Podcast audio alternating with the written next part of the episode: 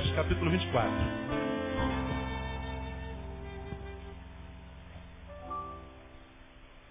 Nós temos ministrado já há alguns meses uma palavra que nós denominamos a vida sem perda de tempos. E temos conversado sobre a vida nos domingos de manhã. A gente vai prosseguir nessa manhã. E a gente tem tomado por exemplo, por base, ah, o episódio dos discípulos no caminho de Emaús com Jesus. Eu sempre faço uma, uma recapitulação rápida, a gente tem gente nova todo domingo, para que eles não fiquem perdidos.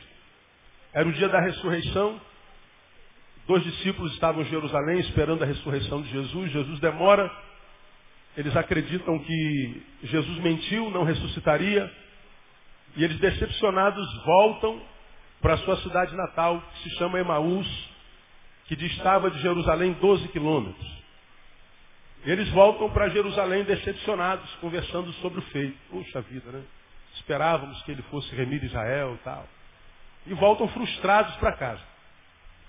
No meio do caminho, Jesus, já ressuscitado, lhes aparece.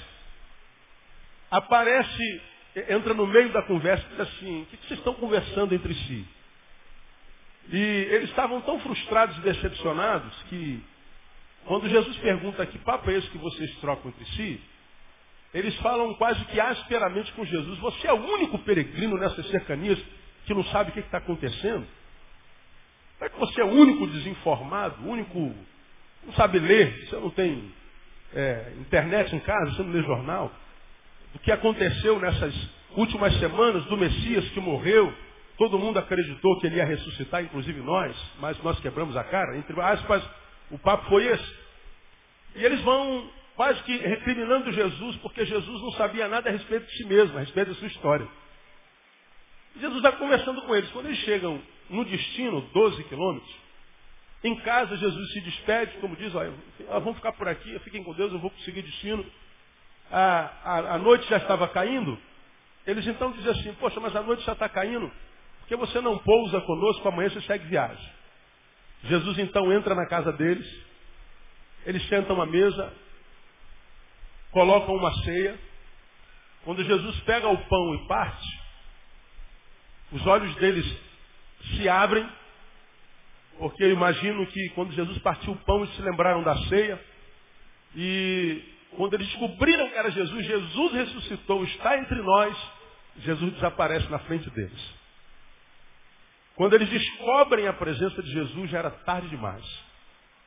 Ora, eles tinham andado 12 quilômetros, voltaram decepcionados, porque acharam que confiar em Jesus foi furado.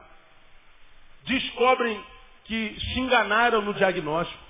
E então eles voltam para Jerusalém de novo no mesmo dia.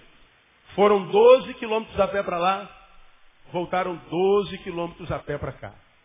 Perderam 24 quilômetros na vida. Desperdiçaram 24 quilômetros. Quanto tempo se faz até um percurso de 24 quilômetros?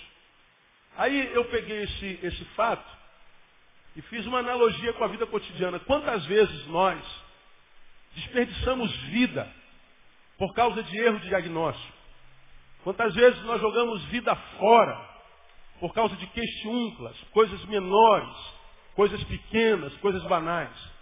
Quantas vezes nós desperdiçamos, desperdiçamos não 24 quilômetros, nós desperdiçamos anos se relacionando com gente que não presta, se relacionando com gente que não acrescenta, desenvolvendo atividades que não acrescentam, desenvolvendo atividades que, se não desenvolvidas, não mudam em nada a nossa vida. Quanto tempo a gente perde na vida? E o pior, geralmente a gente vai sentir falta desse tempo quando a nossa juventude se vai. Porque enquanto a gente é jovem, a gente imagina que não vai envelhecer nunca. A gente imagina que vai ser jovem para sempre.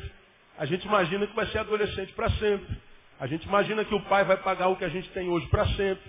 A gente imagina que a vida vai sorrir para a gente para sempre. A gente imagina que toda vez que a gente adoecer vai ficar curado tão rápido como a gente é quando é jovem. A gente imagina que a vida vai sorrir para a gente a vida inteira. Quando a gente descobre que a juventude se foi e a nossa história já tem um, um, um, um longo traço, a linha já é cumprida, A gente olha para frente, o futuro está mais encurtado, e a vida não sorri tanto para a gente, a gente não tem tantas é, é, oportunidades, a gente já não tem tanta saúde, a gente já não tem tanta disposição, a gente já não valoriza tanto o, o hedonismo, o prazer pelo prazer, a gente percebe que a vida começa a fugir da gente em vida, e a gente percebe que nós estamos ficando amargurados, desesperançados, infelizes e deprimidos. E a gente olha para trás e fala assim, meu Deus, se eu tivesse feito diferente, talvez a minha vida hoje não seria como é. Mas é leite derramado sobre leite derramado, não há mais o que fazer. Então a gente falou sobre vida sem perda de tempo. E nós começamos a, a, a conversar sobre isso em função da realidade que nós temos só uma vida para viver. Não temos duas. Nós não temos, é, como acreditam os do, Espiritismo, a, a, a oportunidade de reencarnar. A reencarnação é uma teoria que foi criada para aquele que não admite a possibilidade da morte, nem muito menos a oportunidade de fracasso. Ou seja, eu posso fracassar nessa vida, fazer só besteira, quebrar a cara, ser infeliz. Nascer e morrer sem ter vivido. Ser um desgraçado, não tem problema. Eu vou ter outras vidas, então vou ter outras oportunidades. Então está tudo certo, conversa fiada. Isso é uma invenção que a gente construiu no caminho. A Bíblia diz que ao homem está ordenado morrer uma só vez e depois dessa morte vem o juízo. Isso é o que diz a palavra de Deus. Com relação à reencarnação, o que diz é a filosofia, é a teoria e não Deus. A reencarnação e Deus não tem nada a ver. É? Nós já falamos sobre isso aqui, fizemos um estudo bem, bem legal e profundo a respeito do tema. Então, nós só temos uma vidinha. Se nós só temos uma vida que a Bíblia diz regula entre 70 e 80 anos, quem passa disso geralmente é câncer e enfado. Ah, e sabedores que a vida passa rápido, nós tínhamos que desenvolver maturidade e sabedoria de passar por essa vida sem perder tempo. Sem gastar um minuto da vida com questiúncula. Sem gastar uma noite da vida Perder uma noite de sono por causa de coisas que não edificam em nada. Infelizmente, essa não é a realidade na maioria dos seres humanos. Jogam vida fora todo dia. Todo dia desperdiçam minutos, horas, que não são aproveitadas. Muita gente gastando anos com atividades que não levam a nada, mas que você vai sentir falta amanhã. Mais cedo ou mais tarde, a vida vai cobrar a vida que você não viveu. Mais cedo ou mais tarde, a vida vai jogar na tua cara o que você fez com ela. E muitos, no final da vida, nem vivem.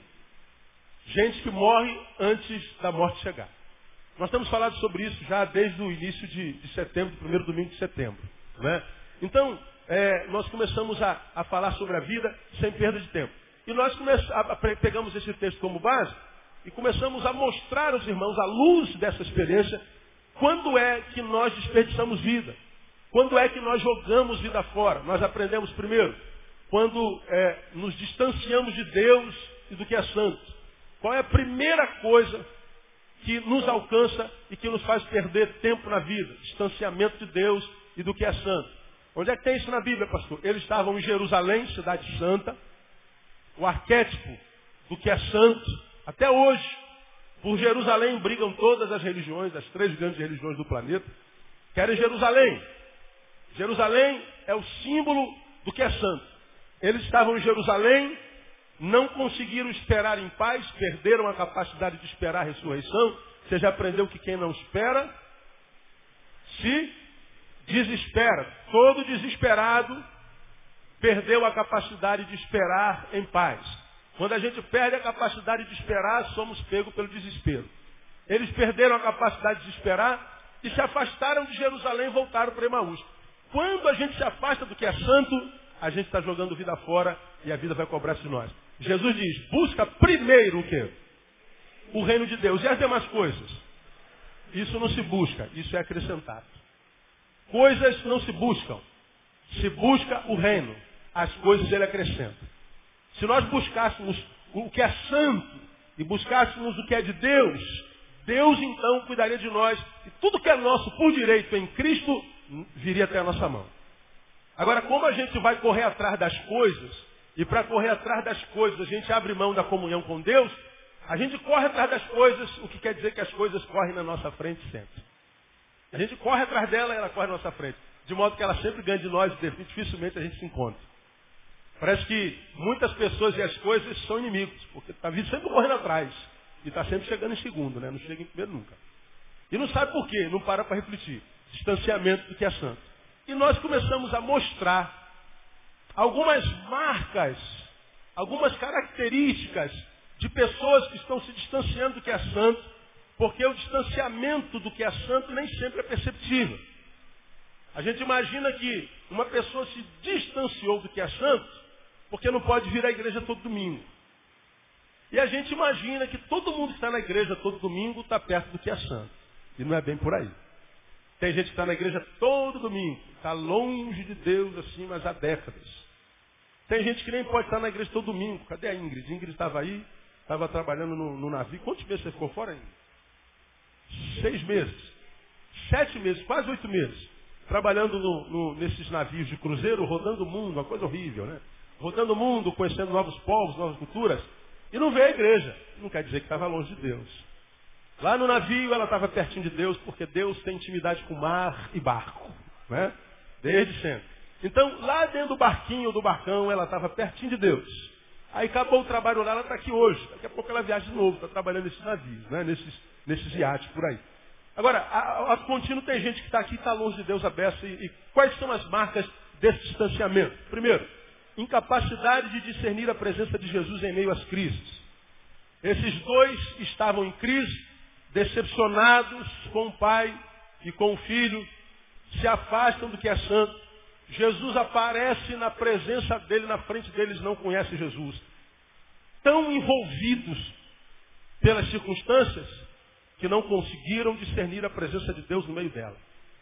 Quantos de nós passa pela crise Jesus está lá. As marcas de Cristo estão lá. As placas do reino estão lá. Mas ele não consegue ver. No meio da crise está tão cego que não consegue perceber que Deus está com ele no meio da crise. Por quê? Porque ele imagina que estar com Deus é não passar por crise. Se Deus está comigo, eu não entro em crise. Leva engano. Ele está no meio da crise, Jesus está com ele e ele não percebe a presença de Deus. Ele perde a, a, capacidade de discernir a presença de Deus em minhas crises. Portanto, ele se torna um murmurador. Ele está sempre reclamando. Ele vira um chato, ele vira um mala gospel. Está sempre reclamando da vida. Acha que é vítima eterna, ele é um vítima crônico do sistema. Ele está assim porque a mãe foi ruim, o pai foi ruim, o pastor foi ruim, a igreja foi ruim, a vida é ruim, o mundo é ruim, o diabo se levantou contra ele, como se o diabo só se levantasse contra ele, como a vida fosse dura só para ele, como se a dificuldade familiar só acontecesse na vida dele. Não, ele é a vítima crônica. Então ele passa pela vida amargurado. A igreja está cheia de gente assim. É só você procurar os religiosos da igreja.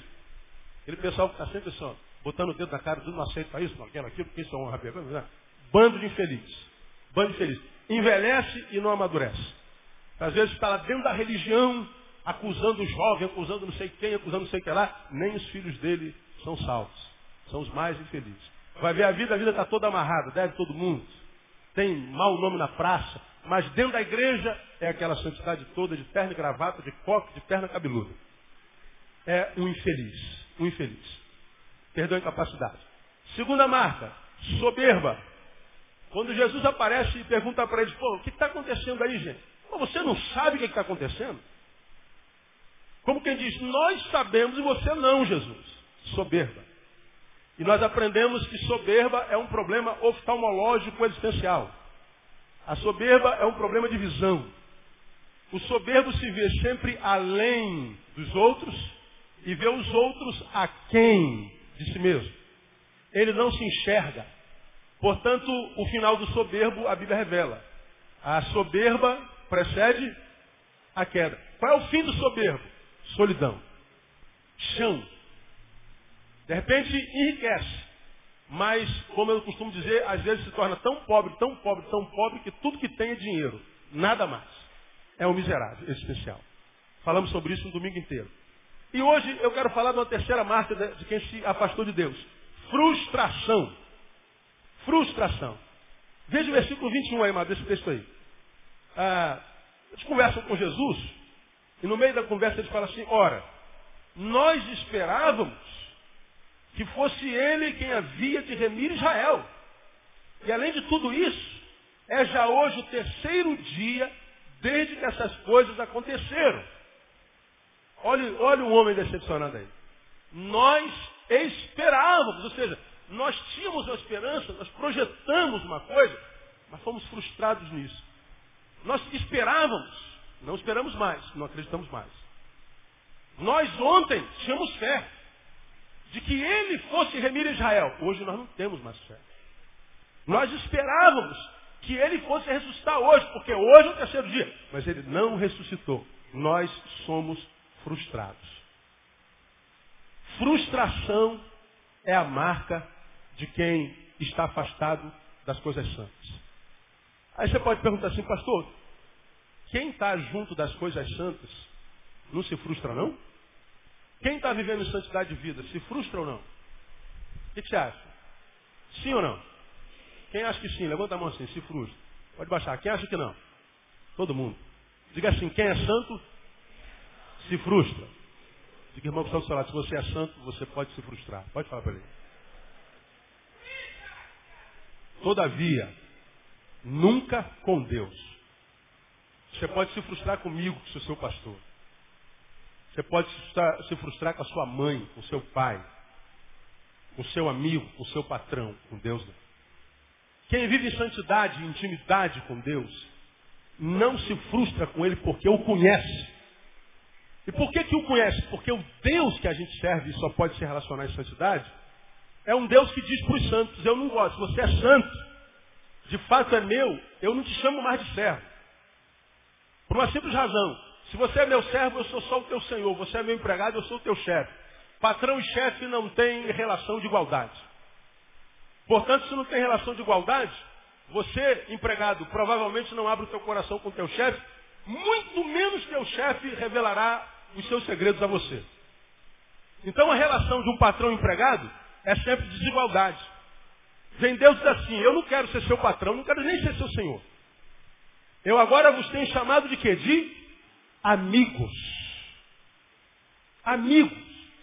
Agora, quando você briga com a sua esposa, com seu marido, quando você se frustra com seu filho, com a sua mãe, com seu pai, quando você está aborrecido com seu pastor, com seu patrão, quando você está com vontade de esmagar o pescoço de um, de enforcar um, você está chateado com a vida, aonde é que a gente recorre? Para quem que a gente recorre? Pro amigo. Amigo é aquele que está com a gente nos momentos mais difíceis da vida. Amigo é aquele que é amigo, mesmo que descubra que a gente não é perfeito. Ele sabe que nós somos imperfeitos. Mas ele está dizendo, você é maior do que a tua imperfeição e eu amo você da mesma forma. Não concordo com o que você faz, mas amo você de qualquer jeito. Esse é o amigo. Ao contrário, também é verdadeiro. Amigo é aquele que permanece amigo mesmo que a gente prospere. Porque você sabe que tem amigo que é nosso amigo enquanto a gente está na miséria com ele. Quando a gente prospera, pronto. Há uma sentimento, um sentimentozinho, uma sementezinha de inveja que toma ele que ele se entristece com a tua prosperidade.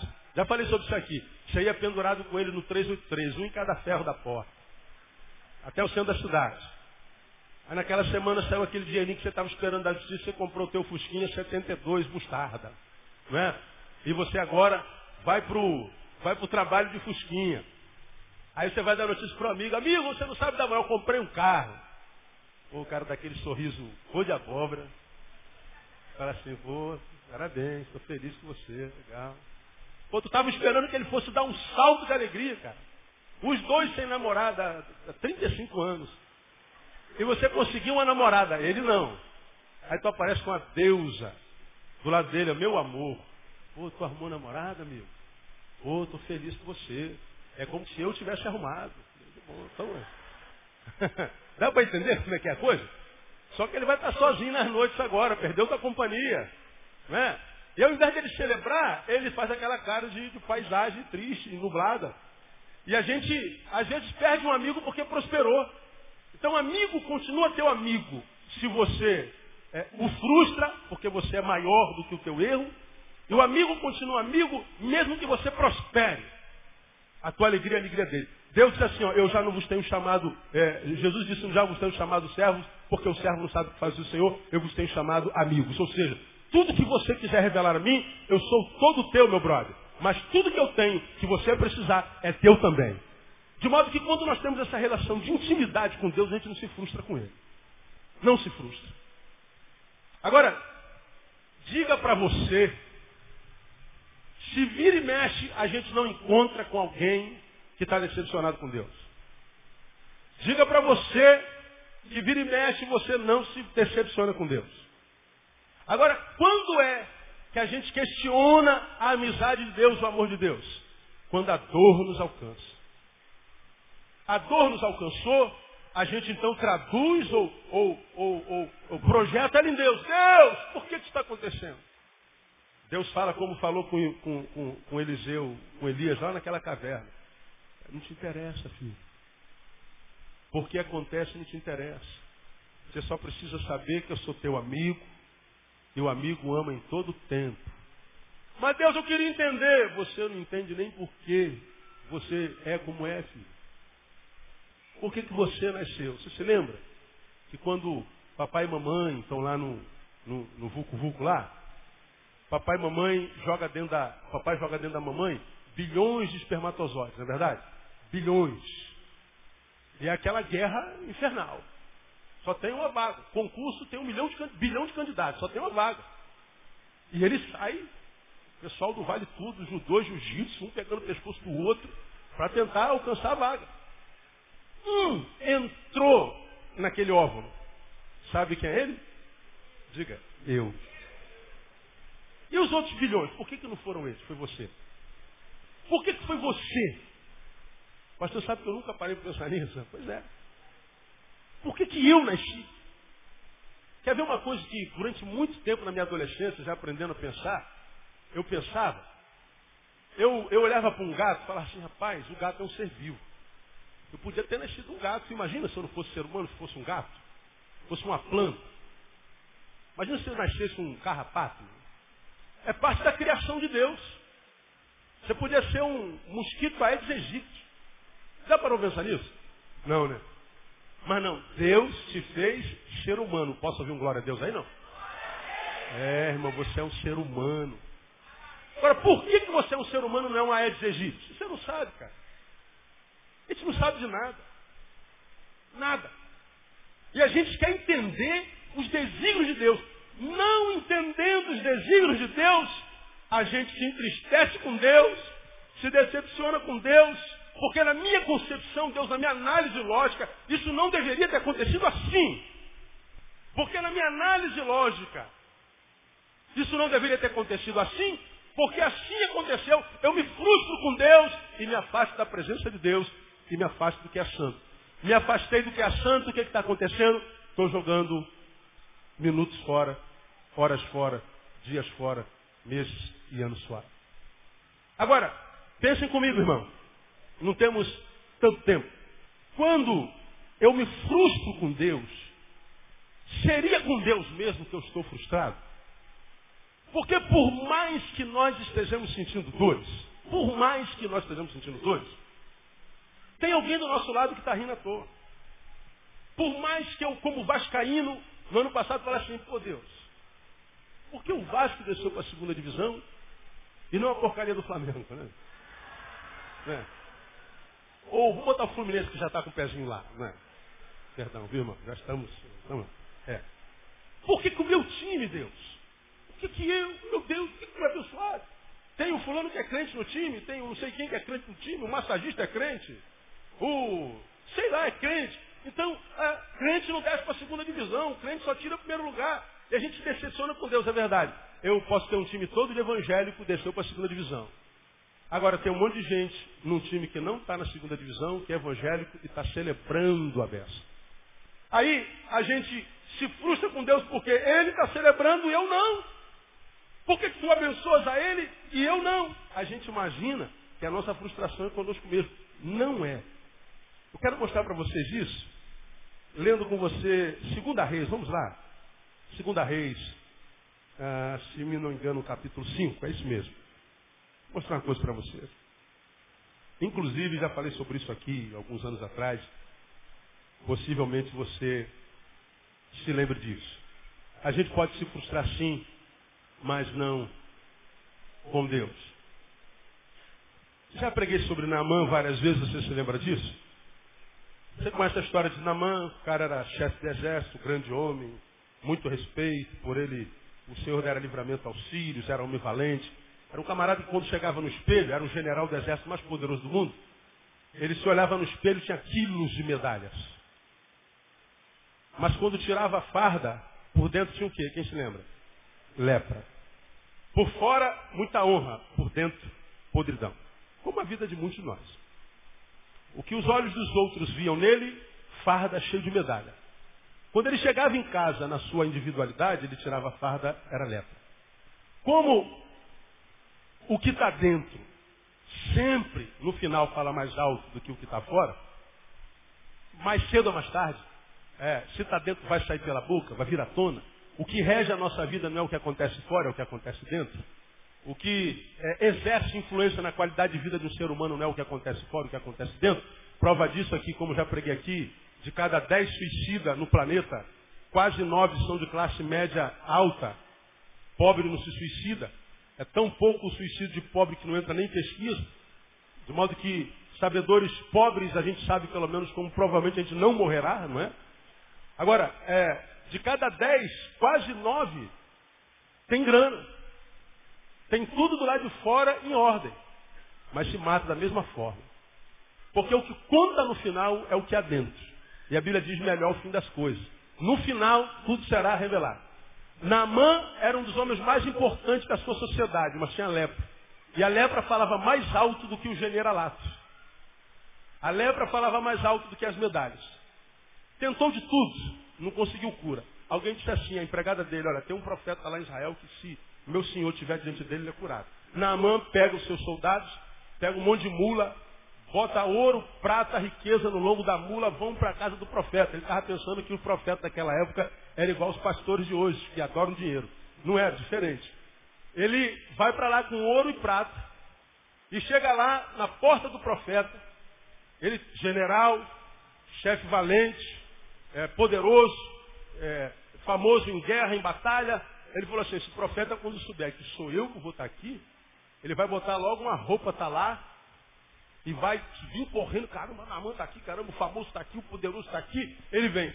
Quando abre a porta da casa do profeta, vem o empregado do profeta, Geazi. Baixinho, feio, pobre. Chega perto do general, o senhor que é o tal do Naamã? Sou eu. Pois é. é meu pastor disse para o senhor tomar banho, seu problema é banho. Muito obrigado. E vem embora. Olha só, é desse jeito. Mergulha sete vezes no Jordão. Seu problema é banho. Qual foi a reação do, do, do, do, do chefe lá, do, do, general? 11. Naamã, porém, indignado, retirou-se dizendo, eis que pensava eu, certamente ele sairá ter comigo, pôr-se-á em pé, invocará o nome do Senhor seu Deus, passará a mão sobre o lugar e curará o leproso. Não são porventura Abana e Farpá, rios de Damasco, melhores do que todas as águas de Israel? Não poderia eu lavar-me neles e ficar purificado? Assim se voltou e retirou-se com indignação. Aí você fala assim, Naamã ficou indignado com Eliseu. Naamã ficou frustrado com Deus de Eliseu. Eu venho aqui, estou pensando que o cara vai sair, vai fazer uma oração daquela forte, junto com os seus 300 e tal, né?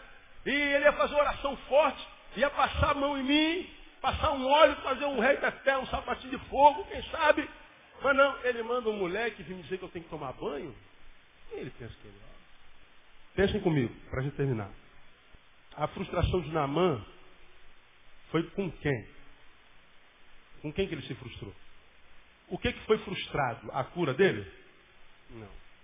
Foi a projeção dele. Eis que pensava eu. Bom, esse foi seu pensamento, não foi o de Deus. Por que, que os dois do caminho de Amaús se frustraram? Porque nós esperávamos que ele fosse, mas não foi. O nosso pensamento, a nossa visão era essa. Portanto, a visão deles não estava coadunando com a visão de Deus. Eles não tinham o que a Bíblia chama no Novo Testamento de a mente de Cristo. A visão de mundo não era espiritual, era carnal, era pirotécnica.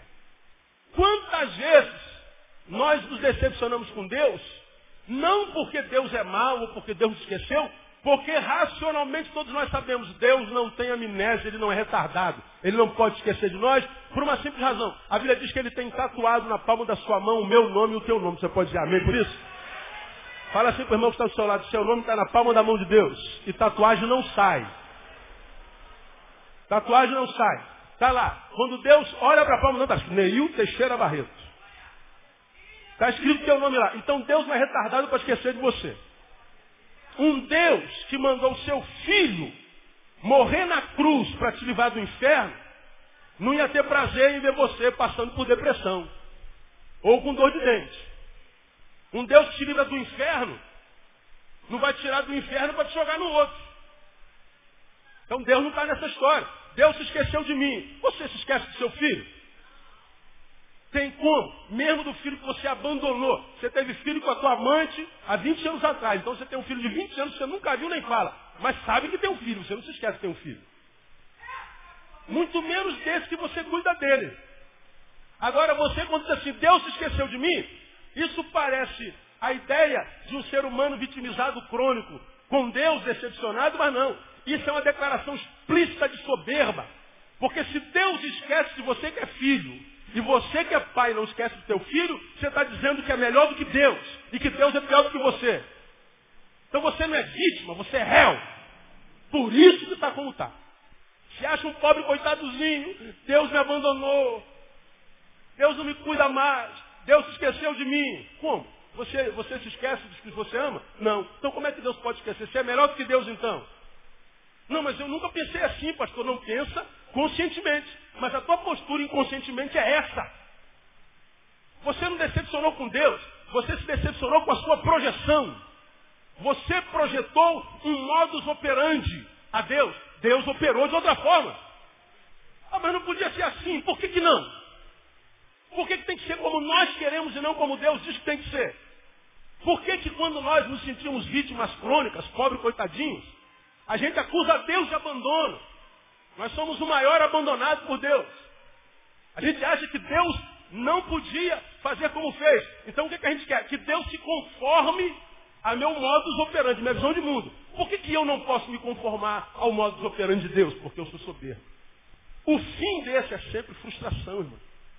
Naamã, se não fosse general, fosse soldado raso, e ao invés de levar riqueza para Eliseu, fosse a pé dias e dias, e chegasse humildemente na porta do profeta e visse um igual, falando assim, ó, ei soldado, tudo bem? Hoje Agi, é, você que é o secretário do, do Eliseu, sou, pois é, eu sou soldado, raso, sou o último soldado da companhia, e eu tenho um problema dentro grave. Eu queria saber se o teu pastor pode me abençoar. Ah, pode sim, soldado. Ele falou você mergulhar ali. É só isso? Ah, então vou lá. O soldado mergulharia na boa, mas o general não. O humilde mergulharia, o soberbo não. A soberba precede a queda. Se eu estou caído e não consigo me levantar, talvez o meu problema seja de visão.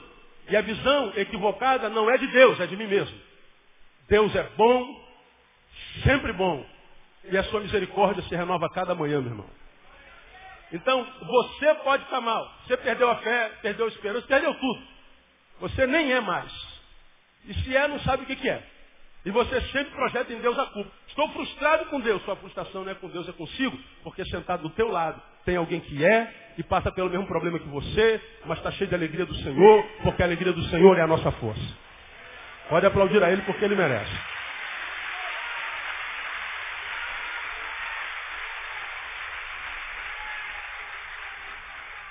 A diferença é de visão e de audição. O soberbo ouve uma palavra como essa aqui, você não concorda, não concordo, não concordo. Pois é, você não concorda com nada e está como você está. Porque você não deixa Deus botar a mercholate daquele antigo, isso agora não vale nada. na ferida, que queima, que dói.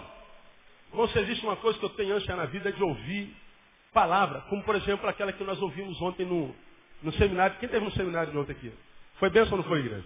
Pelo amor de Deus, ouvir um homem daquele é uma coisa maravilhosa. Tremendo. A gente não ouve aquilo todo dia, a gente não tem palavra nesse país.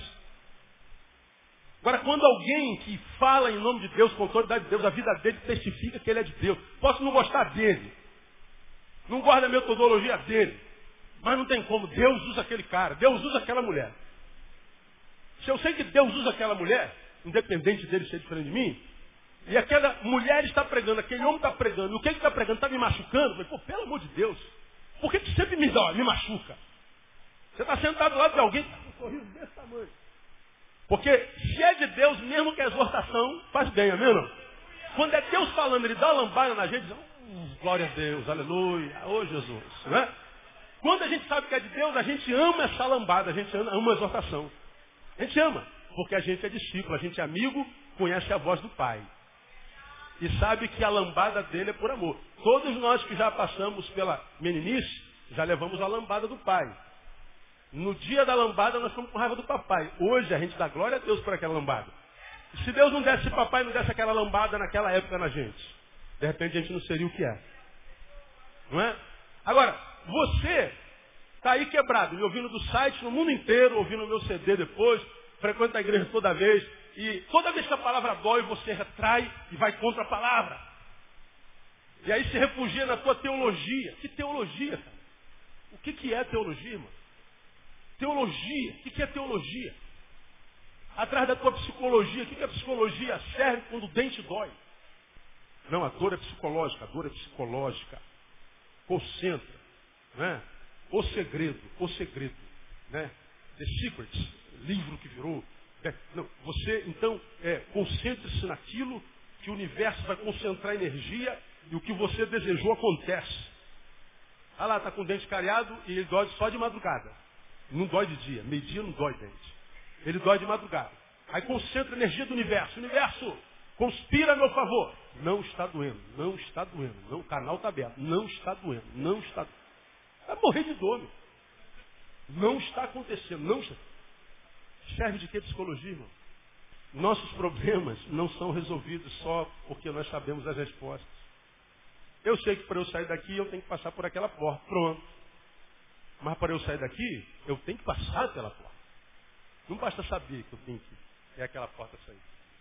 Então, meu saber me diz que a porta é o lugar de saída. Legal. Mas se eu não arredar o pé daqui, Por mais que eu saiba, eu morro tostado aqui dentro.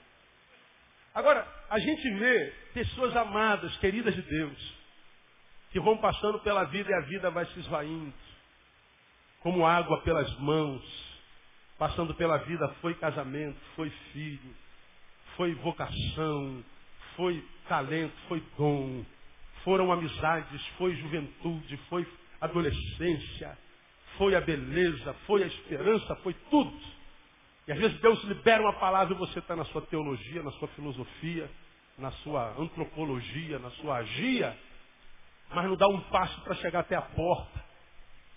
Eu amo quando alguém prega, e eu falo muito mais do que ouço, não tenho o privilégio de vocês, e alguém fala aquela palavra que chega, dá uma. Hum, meu Deus, essa pegou no, no, no rim. E dói, a gente tem que dar uma, uma respirada. Esse homem é homem de Deus. Não estou entendendo essa palavra agora não, mas doeu em mim, alguma coisa está errada. Essa palavra me incomodou, eu fiquei com raiva dele. Com raiva desse pastor aí. Como, como ouvi Paulo Júnior lá na segunda-feira no Congresso Agor de Deus. Paulo Júnior é meu brother. Todos os pastores pregaram. O DVD da mensagem dele está ali. Vou chegar em casa essa semana, vou botar o DVD do Paulo Júnior e vou falar assim, ó, ninguém me moleste, porque eu tenho que ouvir esse cara de novo. Porque toda vez que ele fala, me abençoa, mas uma frase dele me machucou. Então vamos ver o que está aberto aqui, que eu ainda não sei. Porque se doeu, tem uma ferida aberta. Se eu não tratar essa ferida, essa ferida pode gangrenar. Ela pode inflamar e adoecer-me. E sem saber que ela está aberta, eu vou perdendo tempo na vida. Quando vou me encontrar com ela, o câncer já tomou tudo, já me matou. Já era. Então essa palavra é palavra para quem entende que, olhando para trás, desperdiçou tempo. Cara, Deus me deu um talento, Deus me deu uma vocação, Deus me fez um chamamento, Deus me fez promessas. Deus me colocou na vida como filho e não coloca filho para perder, não coloca filho para sofrer. Deus coloca filho na vida como nós colocamos filho na vida, para vencer. E você que é pai sabe que a vitória do filho para nós é mais importante do que a nossa própria vitória. Você é militar, chegou a ser sargento, vai se aposentar suboficial. Mas você quer que seu filho seja sargento? Não, filho, vai para a escola de oficiais, filho. Vai sair tenente para você mandar em mim, mané. Ah, ó, aqui, ó, você manda em mim, né? Você é lá do quartel, né, meu? Não. Mas a gente quer que o nosso filho seja oficial. E aí, nós, suboficial, velho, barrigudo, vamos para a formatura do moleque de 20 anos. Aspirante João da Silva. Meu filho, meu filho. Tá vendo aquele lá? Assim, meu filho, meu filho, gente. Meu, tira uma foto aqui lá do pai, ó. Bobo toda a vida, um, um tolo. É. Mas por quê? A gente tem mais alegria na vitória do filho do que na nossa. E a gente acha que Deus tem prazer no nosso, sofrimento. Quem é o doente? Você ou Deus? Você, Deus é a cura. Se aproxime dele de volta, mano. Volta para ele, para de ficar dando uma de vítima crônica. Para de ser murmurador. Para dizer que estou frustrado com Deus, estou decepcionado com Deus. Ó oh, Deus não é bom, eu, Deus me abandonou, Deus não abandona ninguém, nós abandonamos a Deus. Nem você abandona teu filho. Você se separa da sua mulher, mas não abandona seu filho. Você se separa do seu marido, mas não abandona seu filho. Teu marido é ex-marido, tua mulher é ex-esposo, teu filho é filho para sempre. Não existe ex-filho. Então, quando é que eu sei que eu estou me distanciando do que é santo? Quando eu me frustro com Deus o tempo todo. Meu irmão, Disse para alguém lá no gabinete agora que é querido de André, querido nosso.